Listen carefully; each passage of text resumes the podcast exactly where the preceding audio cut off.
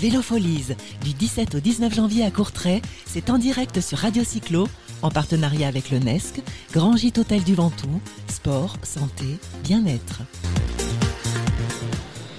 De nouveau, les entretiens et les interviews s'enchaînent de retour sur Radio Cyclo en partenariat toujours avec le NESC Grand Gîte Hôtel du Ventoux. Et on accueille, on dansait un petit peu sur le, jingle, eh Oliver, eh on va, l'avouer, hein. on dansait un petit peu, euh, la nuit tombe ici, à Courtrai en Belgique. La bière Oliver, merci beaucoup d'être présent. Euh, pourquoi on te reçoit Oliver, tu es ce qu'on peut dire l'organisateur euh, de l'Ultra Raid de la Meige. Non, pas vraiment l'organisateur.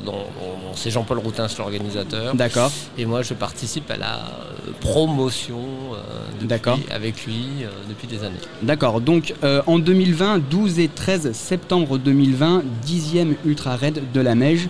Qu'est-ce que c'est cet événement?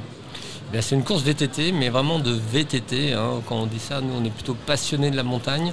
Donc c'est du VTT de montagne. D'accord. Donc euh, pour donner un ordre d'idée, le premier il roule à 11 de moyenne, 11-12 de moyenne. Donc c'est pas du roulant, c'est vraiment de la montagne. 60% du parcours à plus de 2000 mètres. Donc il faut être entraîné et il faut être techniquement préparé. Il n'y a pas que des watts, il y a du technique. On est un petit peu dans les sentiers du Galibier alors alors oui, euh, où se trouve la Mèche? Ça c'est un grand mystère, mais si je vous dis le Lotaret, le Galibier, là ça parle à tout le monde. Donc on est vraiment juste derrière, face au glacier de la Mèche. On, on démarre du village la nuit à 6h du matin. D'accord. Donc ça c'est super sympa. À la frontale À la frontale. Évidemment.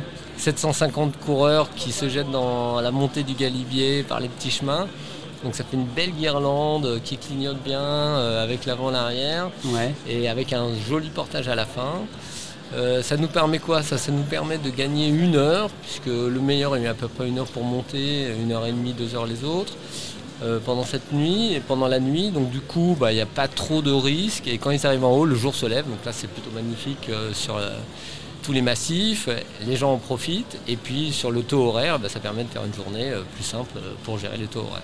Tu l'évoquais, le parcours euh, technique. Euh, on va retrouver quoi? On va retrouver de l'asphalte, on va trouver euh, de la rocaille, de l'herbe. Qu'est-ce qu'on va retrouver? Bah, il y a des vaches aussi, mais bon, elles ne sont pas sur les chemins. Oh là là, ça, c'était la, la, petite blague. Mais non, il n'y a vraiment pas de route et très peu de, sentiers. Il y a surtout du single track et du single track. effectivement, quelques portages, hein, il faut le dire. Hein. tout le monde ne fait pas. C'est-à-dire qu'on met le vélo sur les épaules? Sur les épaules ou on le pousse en fonction de comment on a envie de faire. Ouais. Mais c'est pas euh, c'est pas vraiment ce qu'il faut en retenir. C'est surtout du single track. Donc vous montez dans des paysages incroyables, dans des zones euh, fantastiques euh, qui sont complètement sauvages aujourd'hui. Et avec la Meige, ben, on peut vous faire profiter de tout cet événement. D'accord. un petit peu le niveau d'exigence de cette course. Alors le niveau d'exigence, si vous êtes très très fort, parce que maintenant il faut un peu dire ça comme ça, euh, vous pouvez faire la course en une journée. Donc vous partez à 6h du matin, il y a 117 km et 5300 mètres de positif. De dénivelé euh, positif, c'est ça commence à chiffrer. Exactement, comme je vous le disais, les premiers font 11 à 12 de moyenne, donc c'est une très très grosse journée euh, à entamer. Après, L'autre possibilité, c'est de le faire en deux jours. c'est exactement le même parcours. Donc là, vous faites 70 km le premier jour. Ouais. Vous rentrez, vous dormez, cool. Et le lendemain, une petite journée de 50 bornes. Et voilà, et vous rentrez à la maison. Quand tu dis on rentre, on rentre où?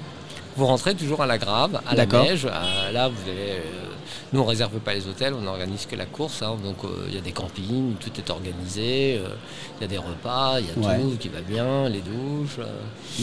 et ensuite, les gens repartent le lendemain pour le, deuxième jour. On fait toute la partie en face de du glacier de la Mèche, le, plateau d'Amparis, avec la vision sur les lacs. tout ça est bien magnifique.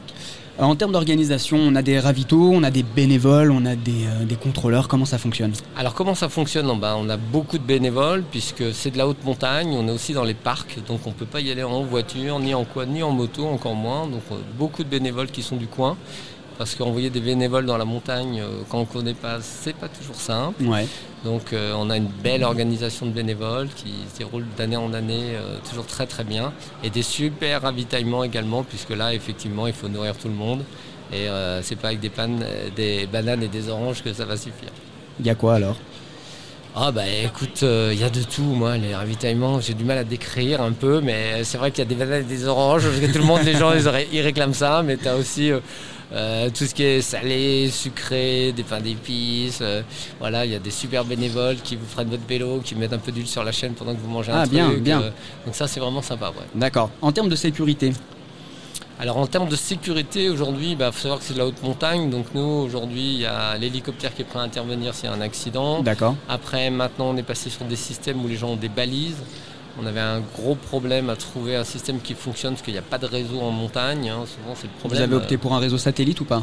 Un réseau satellite, donc les participants sont pucés, ce qui nous permet de voir s'ils sont passés à des endroits de contrôle et s'ils disparaissent à un moment, ils ont du retard, ben effectivement euh, on se met à leur recherche.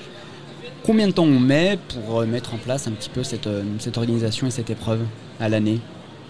Ben, je dirais un peu toute l'année. Hein. C'est un petit peu toute l'année Voilà, parce que bon, c'est toujours un truc sans fin. Euh, il faut remettre le site internet à jour, relancer un peu tous les partenaires et ensuite bah, faire des salons comme aujourd'hui. Nous, voilà, je suis déjà là, on est en janvier et la course est en septembre. Et donc sur ce salon, ça te permet d'aller recruter du coureur. Comment ça fonctionne?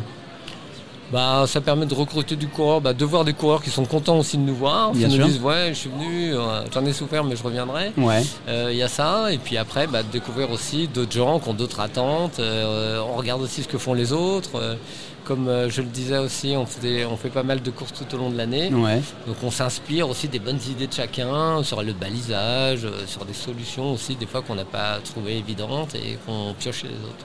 J'ai une question qui va être double. Euh, la première euh, partie de cette question, euh, quel est un petit peu l'engagement des collectivités territoriales dans cette, course?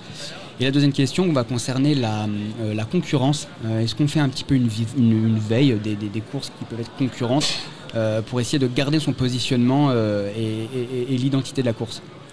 Bah, aujourd'hui, en ce qui concerne le support territorial, eh ben, nous sommes un peu présents et représentés euh, avec euh, les agences de tourisme qui existent.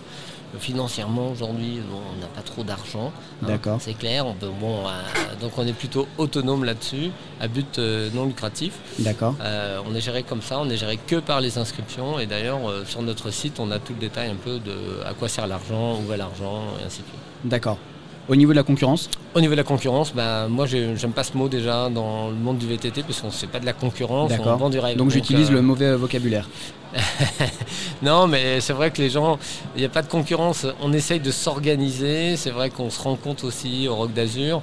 On voit les dates de chacun. C'est vrai qu'il y a des priorités avec les courses OCI euh, qui font que les coureurs se déplacent autrement. Et on évite de se mettre tous sur la même date. Euh, pour dire bah du coup on pose un dilemme au coureur en disant bah je vais où euh, je vais à la mèche ou je vais ailleurs et ou alors j'y vais une fois sur deux ou alors je ne sais pas comment faire euh, ça m'ennuie donc on, fait au mieux avec ces dates parce qu'effectivement c'est pas simple nous on a un autre problème qui est effectivement la neige hein. tout le monde dit pourquoi vous faites pas le raid de la mèche au mois de juin mais au mois de juin, il bah, faut savoir qu'au Galibier, des fois, il y a encore 6-7 euh, mètres de neige. Donc, euh, on n'est pas sorti de l'auberge. Juillet-août, il y a tout le monde touristique euh, qui est dans, sur le plateau, on ne peut pas trop bouger. Et la rentrée, on attaque, voilà, eh on était vite arrivé à mi-septembre. À date, combien de participants pour l'édition 2020 à date, combien de participants? Bah, On ne sait pas, c'est 2020. Hein. donc, mais on souhaite. Aujourd'hui, on a fait 750 participants l'année dernière, non plus au score. On n'a pas une volonté de monter à 2-3 000, donc on est en train de penser à savoir à quel moment on va se limiter. On avait limité un peu à 600 déjà en organisation. Euh, on avait fait 650 en 2018. On fait 750 en 2019. D'accord. Voilà, donc on va tourner autour de 800 et ensuite on verra. Le mot de la fin, pour les, pour les indécis, euh, trois euh, conseils ou arguments pour venir courir. Il bah, faut venir. de la Il faut venir pour le voir. Parfait, simple, court et efficace. Merci beaucoup Oliver. Merci. Et on sera là euh, le 12-13 septembre 2020. Ah super, génial. Ça marche? Très bien. Merci beaucoup en tous les cas. Au revoir. Vélofolies, du 17 au 19 janvier à Courtrai, c'est en direct sur Radio Cyclo, en partenariat avec le NESC, Grand Gîte Hôtel du Ventoux, sport, santé, bien-être.